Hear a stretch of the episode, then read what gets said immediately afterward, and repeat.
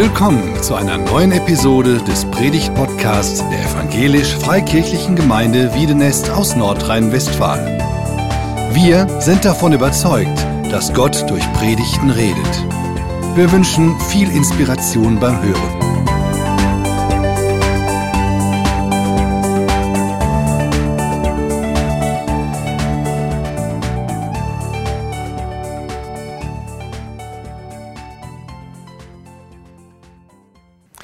Practice, wie wir als Gemeinde leben. Unser Leben soll von Liebe geprägt sein. Da soll es keine Unzucht, Unreinheit und Habgier geben, kein schmutziges und dummes und anzügliches Gerede. Stattdessen sollen wir Gott danken, immer und zu jeder Zeit und überall und für alles. Unser Reden und Handeln soll geprägt sein von Güte, Gerechtigkeit und Wahrheit. Wir sollen tun, was dem Herrn Freude macht, was der Herr von uns will. Wir sollen sorgfältig leben, nicht unklug handeln, sondern weise sein. Jede Gelegenheit nutzen, um Gutes zu tun nicht gedankenlos handeln, uns nicht mit Wein betrinken, sondern mit dem Heiligen Geist erfüllen lassen und Psalmen und Lobgesänge singen und uns ermuntern. Really? Im Ernst? Paulus, mach's uns doch nicht so schwer, dich zu mögen. Wir haben doch in den letzten, die letzten Sonntage schon genug dazu gehört. Und jetzt dieser Text, es reicht doch langsam. Achtung, Spoiler Alert, nächste Woche wird es noch schlimmer. Also wenn ihr irgendwas vorhabt, so einen Tagesausflug nächsten Sonntag, ist eine super Gelegenheit dazu. Aber kommen wir zurück zu unserer Liste. Wenn man diesen Abschnitt, den wir gerade gehört haben, auf eine bloße Liste von Do's und Don'ts reduziert, dann geht man an der eigentlichen Botschaft vorbei. Dann missversteht man das Leben eines Christen als Wettlauf gegen die Uhr, die Gott unerbittlich an der Ziellinie hochhält und bei dem man eigentlich nur verlieren kann. Paulus schreibt hier mehr. Und auf dieses Mehr kommt es mir an und ich glaube, dass dieses Mehr auch das Entscheidende ist. Paulus beginnt im ersten Vers quasi mit einer Überschrift über diesem gesamten Abschnitt. Folgt in allem Gottes Beispiel, denn ihr seid seine geliebten Kinder. Nach der Aufforderung, folgt in allem Gottes Beispiel, macht Paulus eine Aussage über unsere Identität. Ja, ich behaupte, dieser gesamte Abschnitt ist eigentlich eine Identitätsbeschreibung. Kein Katalog von Geboten. Paulus weiß offenbar sehr genau, wenn wir über das Leben als Christ nachdenken, wenn wir wissen wollen, wie wir als Gemeinde leben sollen, dann müssen wir zunächst einmal ganz klar darin sein, wer wir überhaupt sind. Als Gemeinde, als Christen. Denn was wir tun, ist ja Ausdruck dessen, wer wir sind. Unser Reden und Handeln hat etwas zu tun mit dem, wer wir sind. Wir haben zwar die Praxis und die Identität fein säuberlich in zwei Predigtreihen getrennt, ja, Kapitel 1 bis 3, Identity, Kapitel 4 bis 6, Practice, aber hier merken wir und sehen wir, es gehört beides untrennbar zusammen. Beides gehört zum Leben als Christ. Practice ohne Identity wird Krampf, wird Kampf, wird verkommt zu bloßer Religion, zu Gesetzlichkeit. Wir müssen also unsere Praxis, unser Leben als Christen immer vor dem Hintergrund unserer Identität sehen. Identity first, practice second. Deswegen beginnt Paulus mit einer Aussage darüber, wer wir sind. Wer sind wir? Wir sind Gottes geliebte Kinder. Wir sind Gottes geliebte Kinder. Wir sind nicht Gottes Sklaven oder Diener, die Gebote empfangen und Pflichten erfüllen müssen. Wir sind nicht Gottes Angestellte, die Benchmarks und Jahresziele erfüllen müssen und dann vielleicht eine Bonuszahlung am Ende bekommen. Gott ist auch nicht unser Trainer und wir sind nicht seine Trainees, die bestimmte Wettkampfzeiten erreichen müssen, um am Ende dabei zu sein. Nein, Gott steht nicht mit der Stoppuhr an der Ziellinie und guckt, ob wir es schaffen. Wir sind Gottes geliebte Kinder. Zunächst gucken wir uns das mal genauer an. Geliebt. Geliebt ist Partizip perfekt passiv für die Nerds unter uns. Und passiv heißt immer, wir sind nicht die aktiv Handelnden, sondern wir sind passive Liebesempfänger. Wir sind Empfänger der Liebe Gottes. Wir haben nichts dazu getan, dass Gott uns in Liebe zugewandt ist. Sein bedingungsloses Ja zu uns steht, egal ob wir was tun und was wir tun. Unsere Identität als geliebte Kinder Gottes hängt also nicht von unserem Tun, unserer Performance, unserer Practice ab. Wer wir sind, ist nicht, was wir tun. Wer wir sind, ist, was Gott getan hat.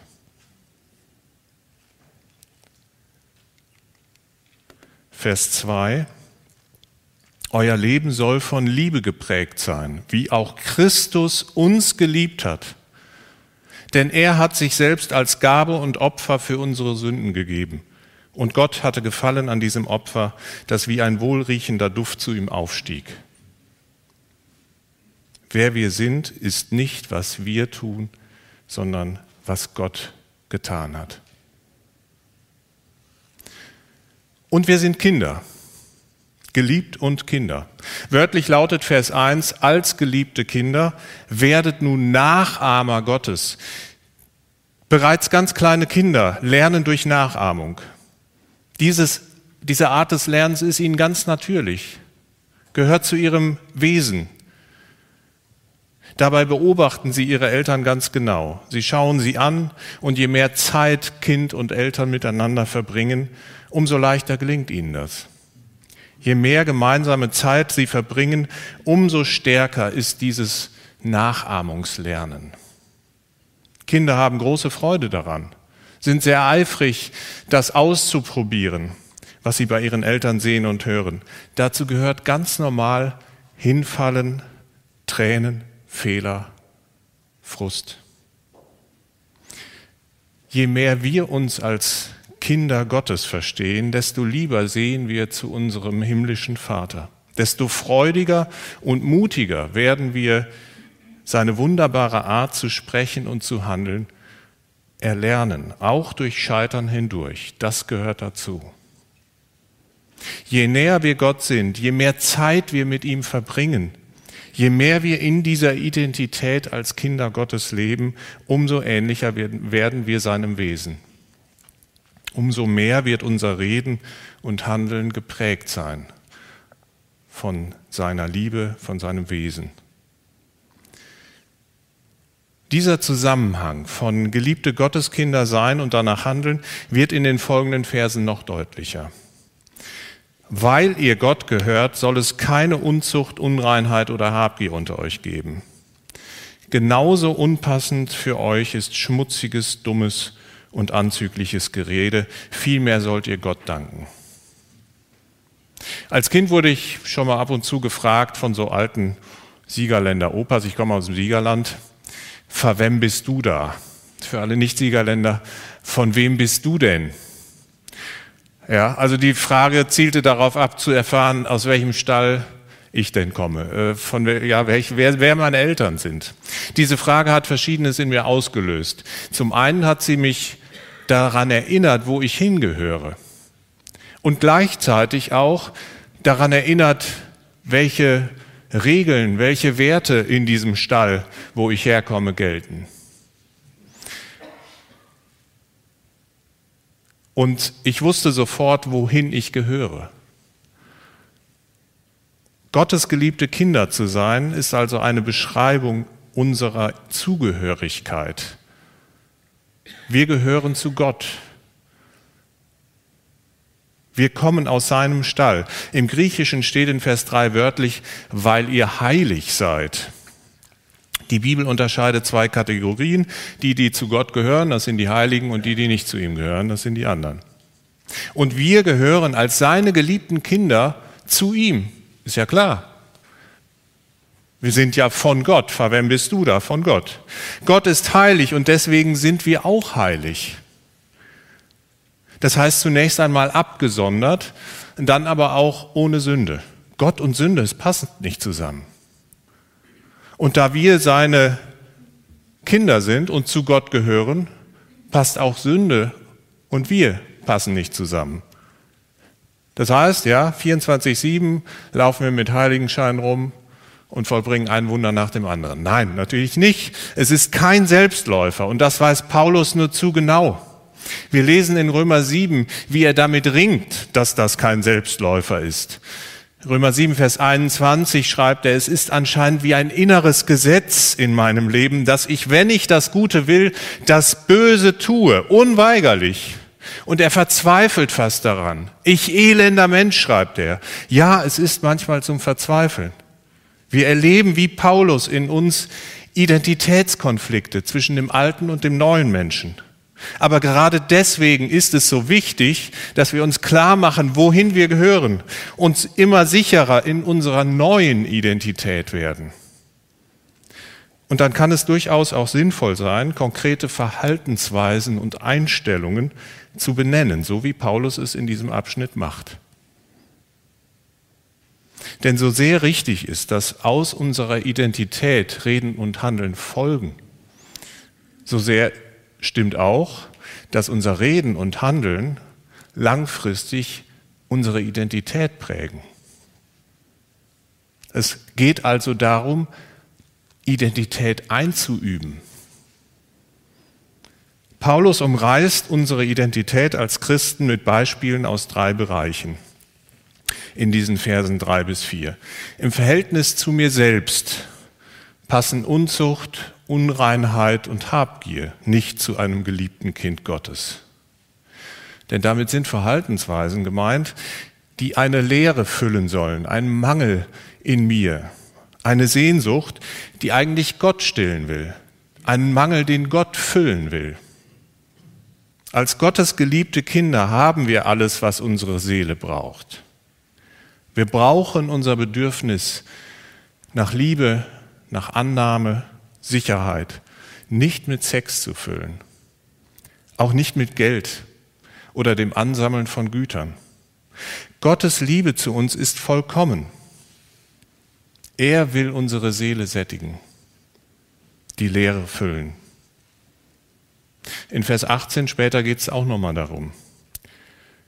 Und Paulus wirft die Frage auf, überspülen wir die Leere, den empfundenen Mangel in uns mit Alkohol oder lassen wir es zu, dass Gott uns erfüllt?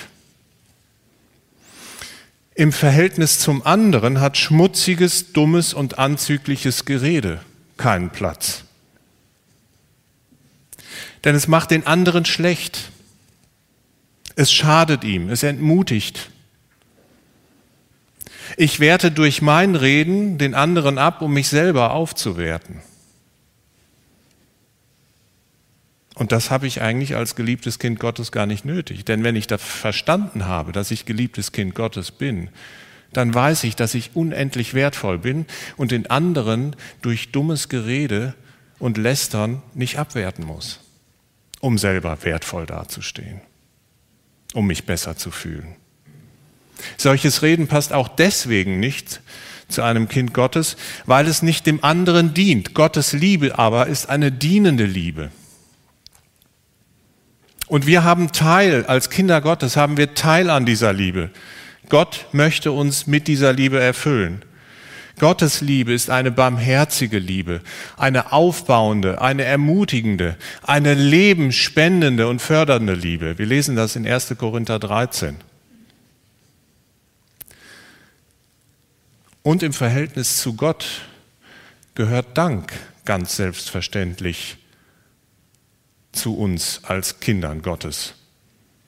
Wer verinnerlicht hat, dass er geliebtes Kind Gottes ist, des Schöpfers Himmels und der Erde, der seinen einzigen Sohn sich selbst gegeben hat, um uns zu retten, damit wir Gemeinschaft mit ihm haben können, der hat eigentlich nur noch Grund zu danken.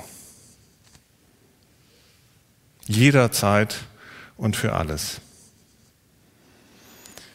Exemplarisch zeigt Paulus hier also, was zum Selbstverständnis von uns Christen gehört. Und er verweist auf den ultimativen Orientierungspunkt, auf Gott selbst. In Vers 1 folgt in allem Gottes Beispiel.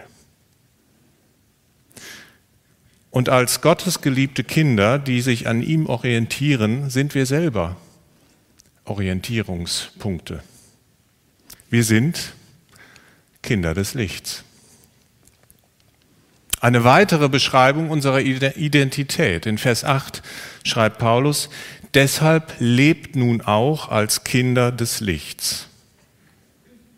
Johannes schreibt in seinem Brief, Gott ist Licht, in ihm ist keine Finsternis. Finsternis wird in der Bibel häufig verstanden als Metapher für das Böse, für den Teufel. So sagt Jesus bei seiner Verhaftung im Garten Gethsemane, jetzt ist die Stunde, in der die Macht der Finsternis die Oberhand hat. Finsternis steht für Abwesenheit Gottes, für Gottes Ferne. Da wir aber nicht Gottes fern sind, sondern zu ihm gehören, als seine Kinder, sind wir auch Kinder des Lichts. Jesus sagt selbst, ich bin das Licht der Welt, wer mir nachfolgt, braucht nicht im Dunkeln umherzuirren, denn er wird das Licht haben, das zum Leben führt. Johannes 8, Vers 12. Paulus beschreibt hier dasselbe mit anderen Worten. In Vers 8. Auch wenn es früher in euch finster war, seid ihr jetzt vom Licht des Herrn erfüllt. Übersetzt heißt das, auch wenn ihr früher fern von Gott wart, wenn ihr früher durch und durch vom Bösen beherrscht wurdet, seid ihr jetzt in Gottes Gegenwart und erfüllt von ihm von seinem Geist, seiner Liebe, von seinem Licht. Ich gehe im Folgenden auf drei Bedeutungen dieses, dieser Metapher ein. Licht, was heißt Licht? Warum Licht? Licht macht sichtbar, es deckt Verborgenes auf. Es, da spricht Paulus in Vers 13 an. Doch wenn das Licht darauf fällt, wird alles sichtbar werden. Darauf, äh, das bezieht sich auf die nutzlosen Taten der Finsternis in Vers 11. Also Taten, die in der Gottesferne oder genauer aufgrund der Gottesferne getan wurden.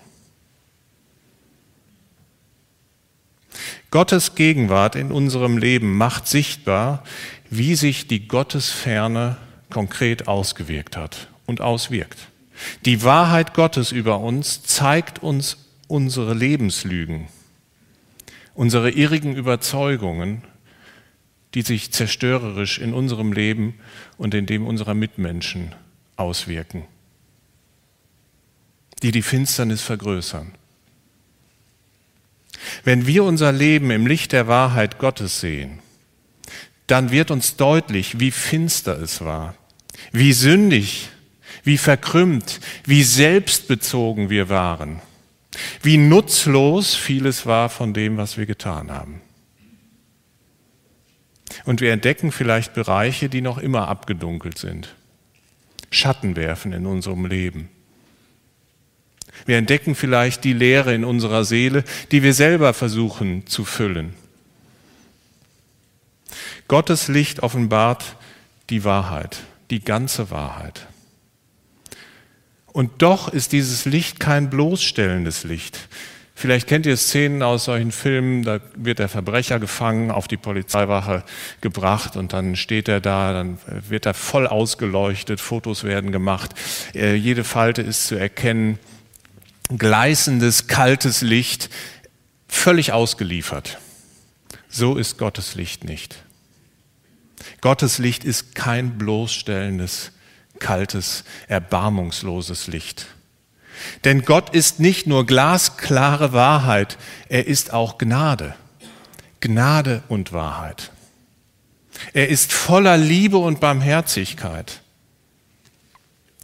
Licht, Gottes Licht ist ein warmes Licht, in dem wir heil werden können. Damit komme ich zur nächsten Bedeutungsebene von Licht. Gottes Licht verwandelt. Vers 14. Was aber sichtbar wird, wird nun auch Licht. Die Dunkelheit in uns wird Licht. Noch einmal 1. Johannes 1, Vers 7. Doch wenn wir wie Christus im Licht Gottes leben, dann haben wir Gemeinschaft miteinander und das Blut von Jesus, seinem Sohn, reinigt uns von jeder Schuld. Indem wir uns dem Licht Gottes aussetzen, unser Leben in sein Licht stellen, werden wir rein, werden wir heil. Unser Leben wird Licht und wir werden einbezogen, gehören in die Gemeinschaft Gottes. Gott reinigt uns von allem, was nutzlos war. Indem wir uns dem Licht der Wahrheit Gottes aussetzen, wird Gott uns vom geistlichen Tod ins Leben holen. Die Wahrheit Gottes wird uns frei machen. Das heißt, wir brauchen keine Angst zu haben vor diesem Licht. Im Gegenteil, unser Leben wird hell, rein und heil. Unser Leben wird von Grund auf verändert. Ich will Mut machen, sich in dieses Licht zu stellen, auch in Bereichen des Lebens der Seele, die wir bisher im Verborgenen gehalten haben. Eben aus Angst, aus Angst bloßgestellt zu werden. Bereichen, in denen wir nicht zugelassen haben, uns von Gottes Liebe füllen zu lassen.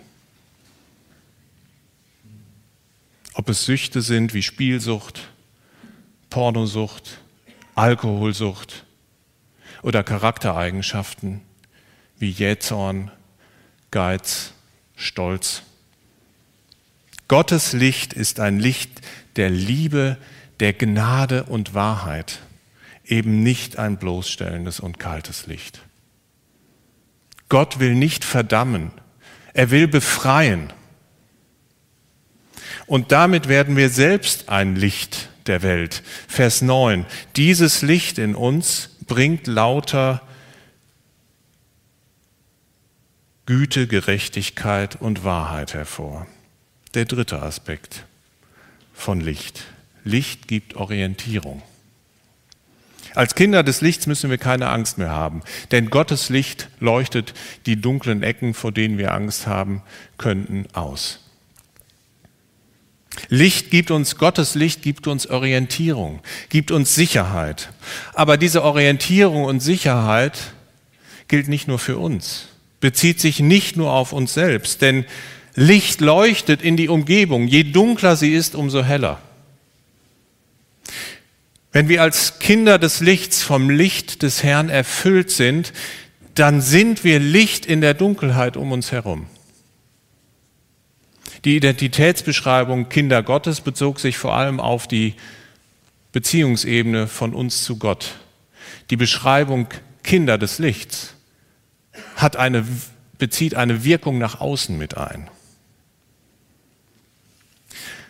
Bezogen auf die damaligen Adressaten in Ephesus und Umgebung war, glaube ich, denen sofort klar, was Paulus meinte, wenn er sprach, äh, davon schrieb, dass sie Licht inmitten von Dunkelheit sind. Ephesus war eines der drei bedeutendsten kultischen Zentren der Antike neben Jerusalem und Athen. Ephesus war die Tempelstadt der Fruchtbarkeitsgöttin Artemis.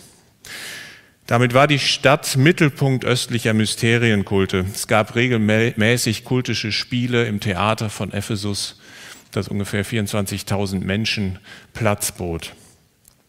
Die Kultstatue der Artemis zeigt in Ephesus zeigt eine Frau mit 20 Brüsten. Man kann sich vorstellen, dass Tempelkulte wie Prostitution, zum Teil auch Menschenopfer ganz normal waren. Es hatte sich ein großer Wirtschaftszweig um diesen Tempelkult gebildet, mit dem viel Geld verdient wurde.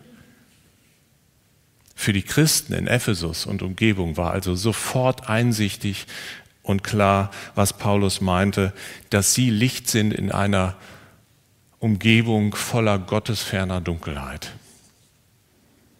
Aber auch wir heute hier in Bergneustadt sind Licht. Wir haben zwar keinen Tempel der Artemis,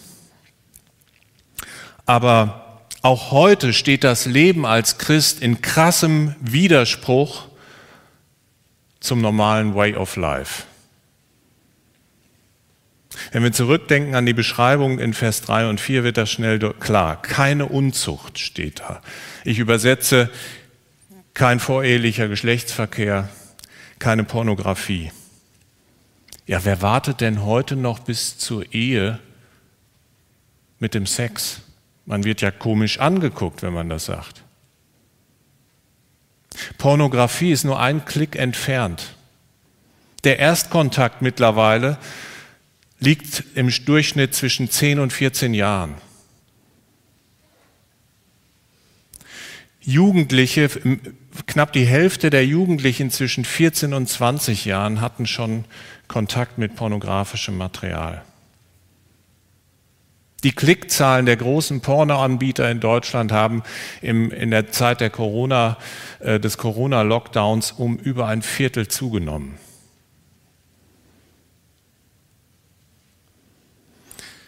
Wir leben in einer durch und durch sexualisierten Gesellschaft. Keine Habgier. Die Kluft zwischen Arm und Reich wird immer größer. Die untere, die, das untere 50 Prozent der Haushalte in Deutschland besitzen, ich muss nachgucken, weil man glaubt es nicht, nur ein Prozent des Gesamtvermögens in Deutschland. Die oberen 10 Prozent besitzen über die Hälfte. Weltweit ist es nicht besser, eher schlimmer. Große Monopole beherrschen die Weltwirtschaft und steigern ihre Unternehmenswerte Jahr für Jahr in, in Höhen, da weiß ich gar nicht mehr, wie man die Zahlen noch ausdrücken soll, und gehen dabei über Leichen im wörtlichen Sinne und im übertragenen Sinne. Kein schmutziges, dummes und anzügliches Gerede. Die sozialen Netzwerke sind wie geschaffen dafür, für Hate Speech, Cybermobbing, Fake News, Shitstorms. Die gesamte Gesellschaft scheint mittlerweile verseucht zu sein, vielleicht auch durch Corona, von schwelendem Hass, Verleumdung, Beleidigung, Ressentiments.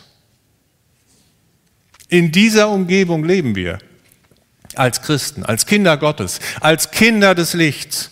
Wir geben Orientierung, weil wir orientiert sind. Wie wichtig, dass wir unser Licht nicht unter den Scheffel stellen. Wie wichtig ist es, dass wir klare Positionen beziehen, um Orientierung zu geben. Und damit Sicherheit, dass wir Gutes tun in diesen üblen Zeiten. Wer soll denn lauter Güte, Gerechtigkeit und Wahrheit in die Welt bringen? Wir sind Lichter, indem wir uns ermutigen, statt uns zu haten. Wir sind Lichter, indem wir Gott, Gott, gemeinsam loben, statt uns selbst für unsere Großartigkeit zu feiern. Wir sind Lichter, indem wir Gott danken, statt die Anzahl unserer Follower zu messen. Wir sind Wegweiser, Lichter, die Gottes Leben spendendes Licht sein befreiendes, sein verwandelndes Licht in die Welt bringen und die damit auf Gott als Licht der Welt hinweisen. Deshalb lebt nun auch als Kinder des Lichts.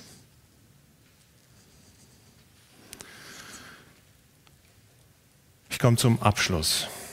Ausgangspunkt und Grundlage für unser Leben als Licht der Welt, für unsere Practice als Christen ist die Liebe Gottes.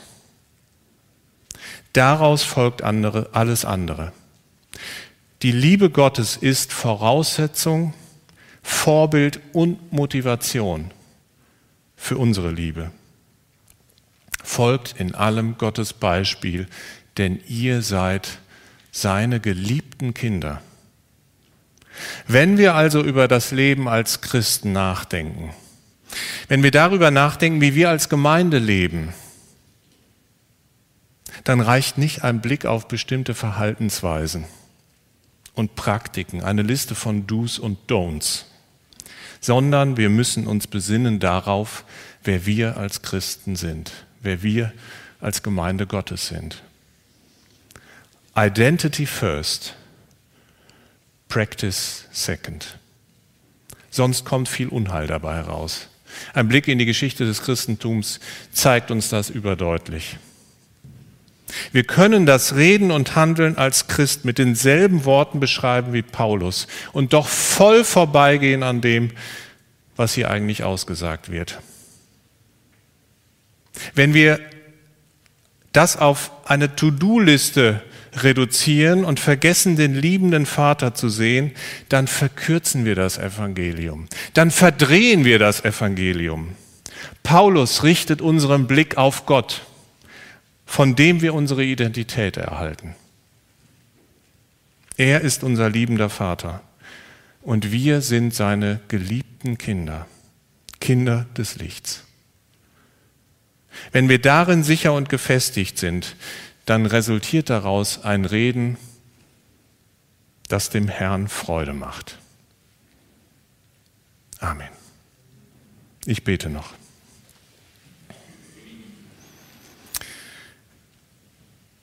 Vater, ich danke dir, dass du uns liebst, bedingungslos, unabhängig von unserer Performance.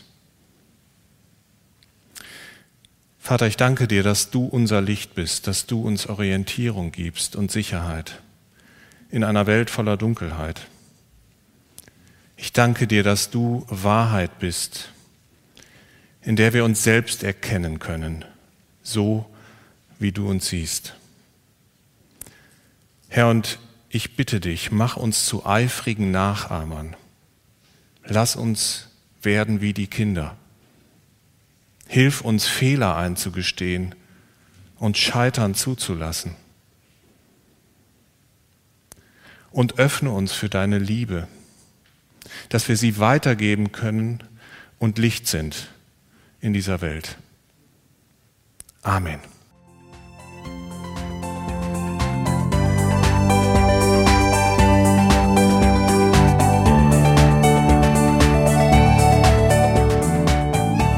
Sie hörten einen Predigt-Podcast der EFG Wiedenest. Weitere Predigten, Informationen zu Jesus Christus und zu unserer Gemeinde gibt es unter www.efg-wiedenest.de.